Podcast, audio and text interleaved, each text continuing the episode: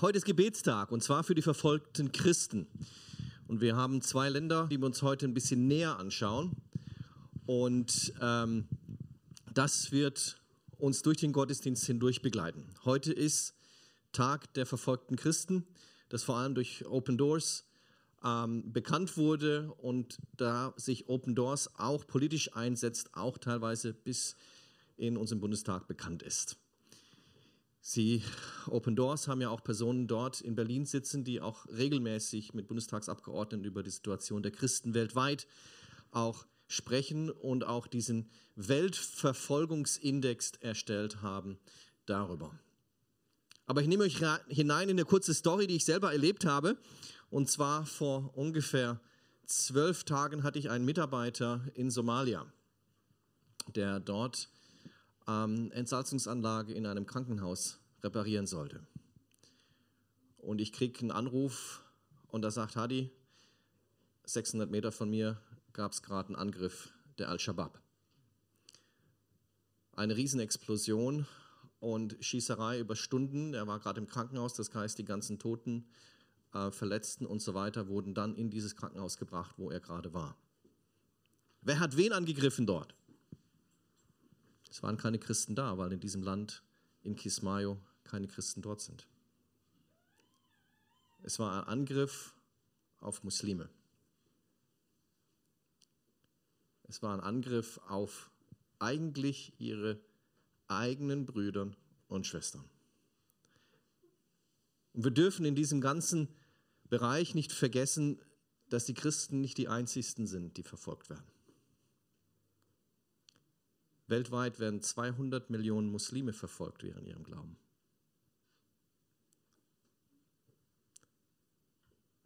Das sind allein in Indien ca. 170 Millionen.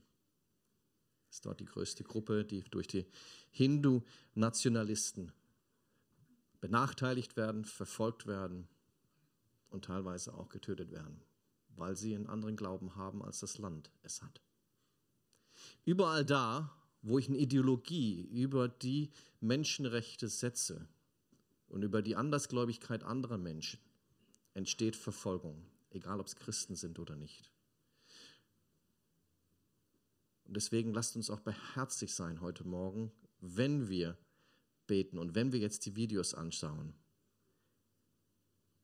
Auch die Verfolger verdienen Jesus. Auch die Verfolger sind übrigens genauso geliebt wie du und ich, auch wenn sich das hart anhört. Auch die Verfolger haben das Recht,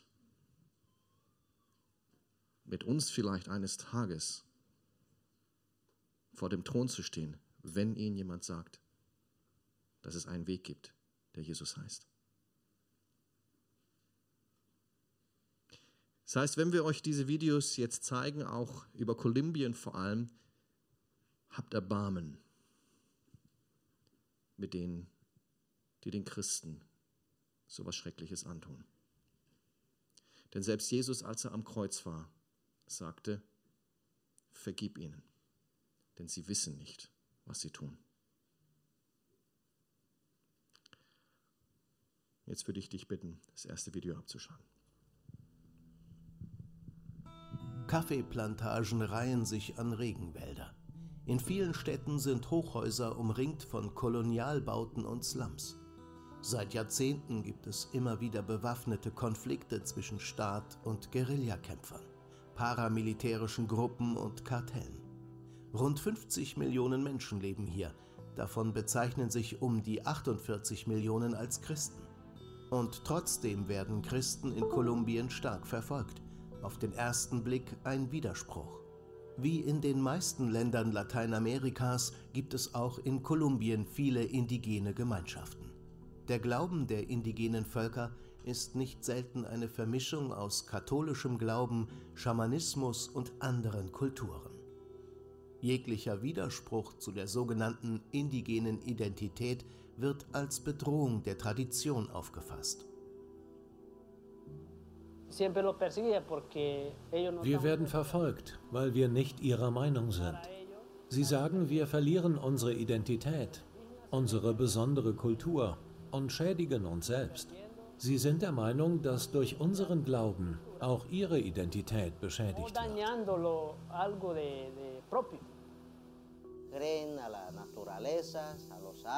Die Indigenen glauben an Geister in der Natur. Oft, wenn sie das Evangelium hörten, sagten sie, nein, diese Lehre ist gegen unseren Glauben. Viele verboten das Evangelium und vertrieben die Prediger, weil sie es für keine gute Sache hielten.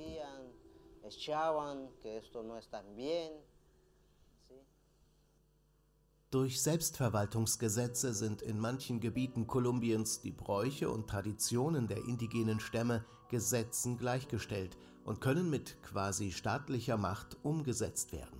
Häufig kommt es dabei zu Verstößen gegen die Religionsfreiheit, die in Kolumbien eigentlich gesetzlich verbrieft ist.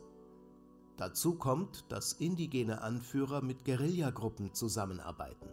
In Gegenden, in denen der Staat durch die jahrzehntelangen Kämpfe die Kontrolle verloren hat, werden Gemeindeleiter durch bewaffnete Gruppen und Kartelle erpresst, entführt oder bedroht.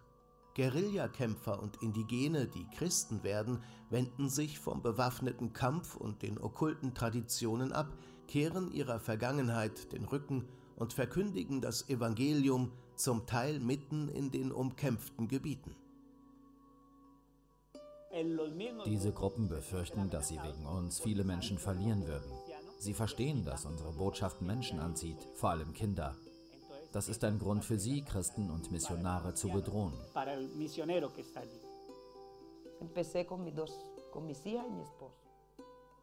Ich begann mit meinen beiden Töchtern und meinem Mann. Wir bildeten kleine Hauskreise und erkannten den Bedarf, den es gab aunque sabía que, aunque sé que con mucha amenaza.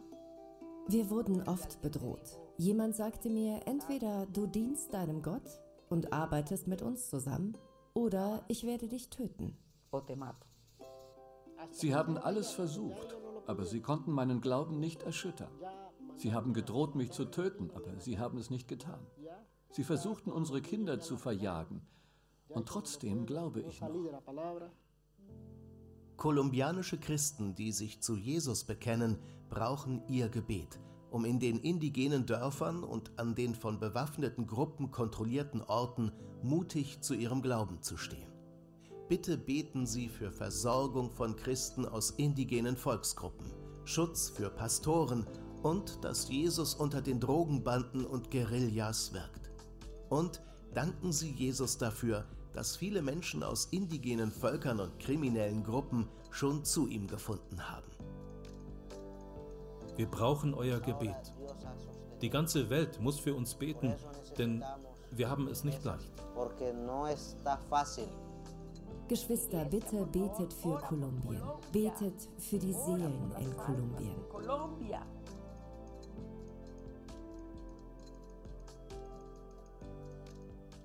Vater, danke, dass du dieses Land heilst, das ganze Land Kolumbien, Herr. Dass du Menschen einsetzt in politische Ämter, Herr Jesus, die mit Weisheit dieses Land regieren und Frieden zurückbringen in dieses Land. Wir beten, Herr, dass du die Herzen öffnest bei den Verfolgern wie auch bei den Verfolgten. Dass du kein Groll zulässt, kein Hass, das zwischen den Gruppen entsteht, Herr, sondern dass du diesem Land gnädig bist dass du Erweckung schaffst, dass du Gemeinden stärkst dass Menschen zum Glauben kommen, zu dir, Herr. Denn nur du als der Friedefürst kann wirklich Frieden bringen. Amen.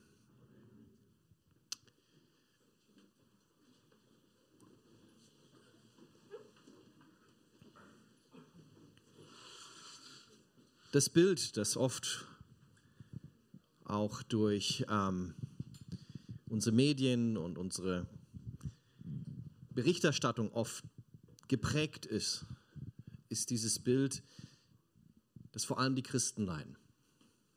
Wie ich euch schon reingenommen habe, stimmt das in diesem Fall nicht so. Weltweit werden Menschen verfolgt. Nicht nur Christen. Wenn wir in unsere eigene Vergangenheit hineinschauen, was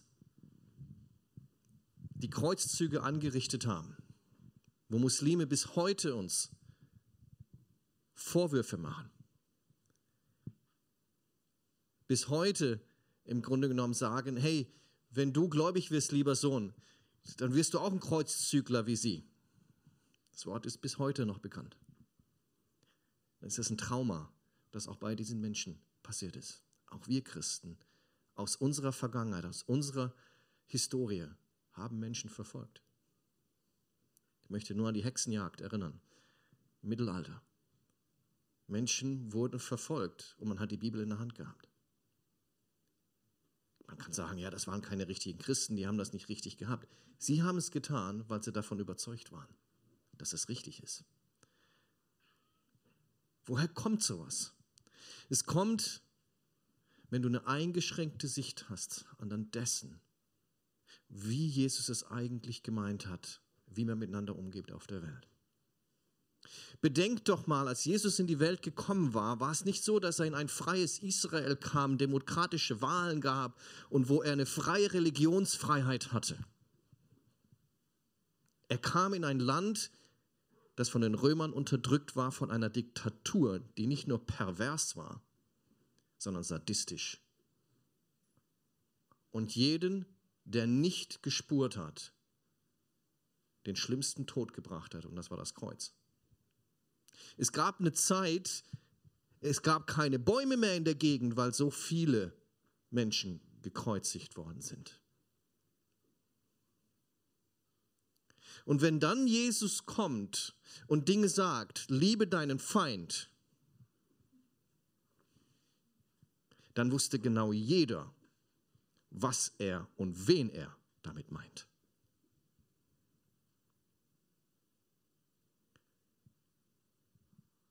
Und das ist eine Herausforderung, weil wir selber oft in einem demokratischen Land leben, wo es wir nicht wissen, was es eigentlich heißt, unterdrückt zu sein. Was es eigentlich heißt, benachteiligt zu sein und nicht sein Recht zu bekommen, wo wir Deutschen noch immer so drauf pochen. Und ich habe versucht, mal Prinzipien mit reinzunehmen, zu sagen, das sind Prinzipien, die wir in unserem Leben anwenden müssen, die wir aber auch da anwenden müssen, wo wir wissen, da Verfolgung ist. Denn wenn wir davon hören, macht das was mit unserem Herzen. Wenn ich über die Thematik Islam und Muslime und Muslime erreichen unterrichte, und das mache ich in einigen Bibelschulen Deutschland, ist meine erste Lektion. Lerne deinen Feind zu lieben. Denn wenn das die Grundlage nicht da ist, können wir das mit dem Evangelisieren gleich mal vergessen. Denn dann kommt nämlich nicht eine Botschaft drüber, die durch Liebe geprägt ist, die durch einen Respekt dem anderen gegenüber geprägt ist, sondern aus einem Standpunkt zu sagen, ich habe die Wahrheit, und du hast sie nicht.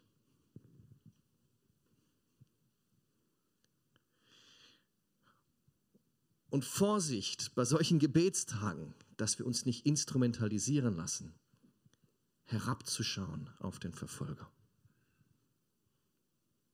Herabzuschauen auf den, der Jesus nicht hat. Denn aus Gottes Sicht steht er auf der gleichen Level wie du und ich der ist nicht weniger geliebt, er ist nicht mehr geliebt. Er ist genauso geliebt wie du und ich. Und das ist eine Grundlage, die ich für euch einfach mitgeben möchte, denn es ist eine Falle, in die wir schnell hineinfallen, in der wir schnell hineinfallen können. Fluch oder Segen. Verfluche Menschen nicht, die in deinen Augen etwas Böses getan haben. Was heißt denn verfluchen? Diesem Fall. Schlecht reden. Das Jesus-Prinzip ist, vergib ihnen, denn sie wissen nicht, was sie tun. Ich erlebe das in meinem Alltag, wenn ich mit Muslimen unterwegs bin und mit anderen Christen Muslime versuche zu erreichen, wie viele Vorwürfe bei den Christen vor allem gegenüber den Muslimen da ist. Wenn du dann versuchst, mit diesen innerlichen Vorwürfen, die du in deinem Herzen hast und diesem Herabschauen, versuchst, in ein Gespräch zu kommen mit einem Moslem und du versuchst, das Evangelium klarzumachen, schwingt etwas mit, was nicht göttlich ist. Und das spürt dein Gegenüber. Und deswegen, Leute, wenn wir für unsere verfolgten Brüder und Schwestern beten. Lass uns nicht gleichzeitig uns über die Verfolger erheben, sondern lass sie uns segnen. Gutes aussprechen, auch über die. Ihnen Gutes wünschen, dass sie Jesus erkennen. Zweiter Punkt, Lass nicht zu, dass Hass und Groll in deinem Herzen Wurzeln schlagen. Boah. Also als Jesus das den Menschen gesagt hat, die um und rund waren, seinen, seinen, seinen Jüngern gesagt hat, Leute, ähm, liebt eure Feinde und tut denen Gutes, die euch hassen. Was meint ihr, was das eingeschlagen hat bei den Jüngern? Ich sagte, wie soll denn das gehen? Wir werden, täglich unter, wir werden täglich unterdrückt. Wir werden täglich ausgebeutet. Wir müssen so viel Steuern zahlen. Zöllner waren ja von den Römern angestellt, die dafür sorgten, dass die Israelis ihre Steuern zahlen mussten. Und es ging nicht immer so gerecht ab. Bittet Gott, was steht da? Bittet Gott um seinen Segen für die Menschen, die euch Böses tun und betet für alle, die euch beleidigen. Das sollte ein Teil unseres Gebetes sein für diese Menschen zu beten, die das unseren Brüdern und Schwestern antun.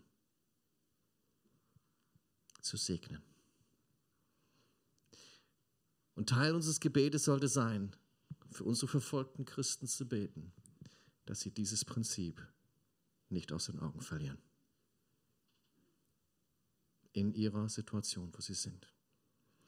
In dem, wo sie verfolgt werden, das nicht aus den Augen zu verlieren. Drittens, sprech Gutes über deinen Feind aus. Segne. Matthäus 4, Matthäus 5, 4, 5 44. Auch nochmal, liebet eure Feinde, segnet die euch fluchen, tut wohl denen, die euch hassen, bittet für die, die euch beleidigen und verfolgen.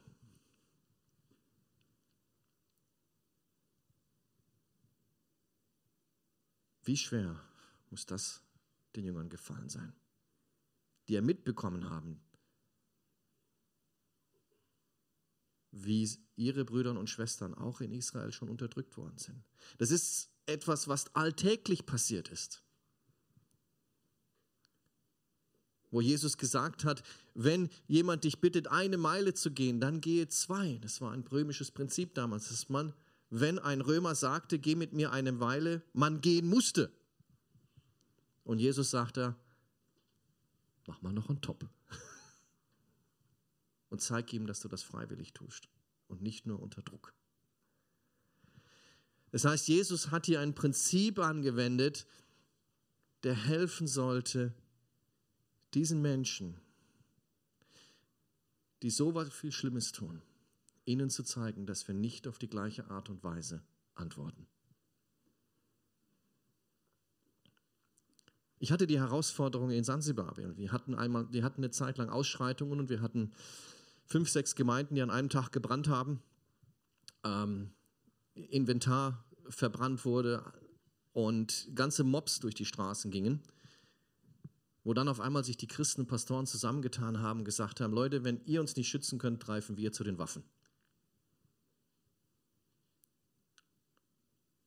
Wo ich genau das gesehen habe.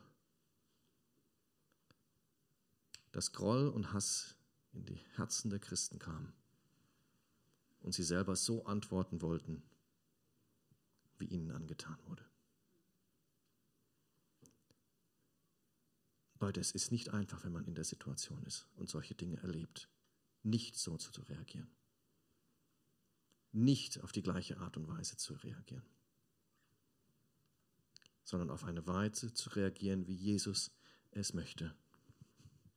Segnet, die euch verfolgen.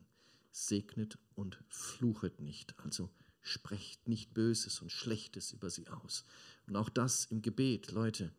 Wir sollen nicht fluchen über die Verfolger. Das heißt, wir sollen nicht Schlechtes aussprechen über die Verfolger, sondern wir sollen Gutes aussprechen über die Verfolger. Wir sollen Gutes aussprechen über diejenigen, die das denen antun. Hat. Gefühl geht manchmal nicht mit. Und trotzdem ist es ein Gebot, das Jesus uns mitgegeben hat. Viertens, tu Gutes deinem Feind. Gott kümmert sich um ihn. Es ist nicht unser Recht zu urteilen und zu bestrafen, sondern das macht Gott. Sprüche 25, 21, 22. Hungert deinem Feind, so speise ihn mit Brot. Dürstet ihn, so tränke ihn mit Wasser. Denn du wirst Kohlen auf sein Haupt häufen und der Herr wird es dir vergelten. Das heißt, indem wir das so machen, wird Gott sich darum kümmern und seine Gedanken verändern können und seine Einstellung verändern können, indem, wenn wir über ihnen Gutes aussprechen, ihnen trotzdem Gutes tun. Das heißt, für mich ist auch so, dass wenn ich in der Mission bin, ich nicht sagen kann, ich helfe nur den Christen, die Muslime haben es nicht verdient. Nein, beide haben das gleiche Recht, geholfen zu werden. Beide haben das gleiche Recht, Anteil zu, an der Hilfe zu bekommen.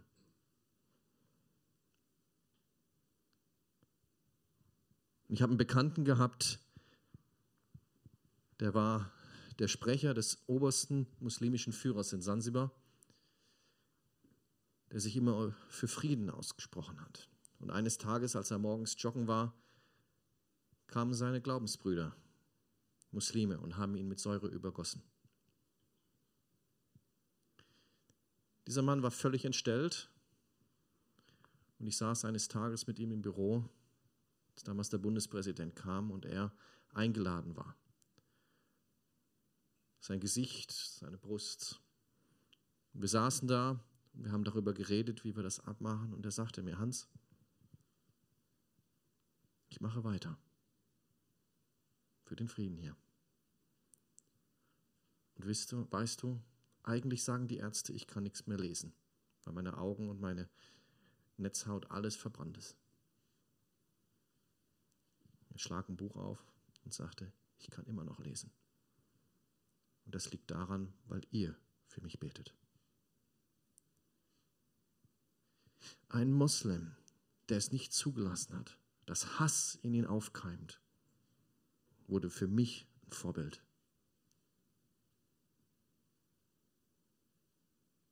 weil er etwas verstanden hat von dem Prinzip, das Gott hier in die Bibel hineingenommen hat. Ich war überwältigt über dem, wie er zu diesem Sache stand. Er hat kein einziges böses Wort über diese Menschen gesprochen. Und das war beeindruckend. Ich weiß nicht, wie ich reagiert hätte.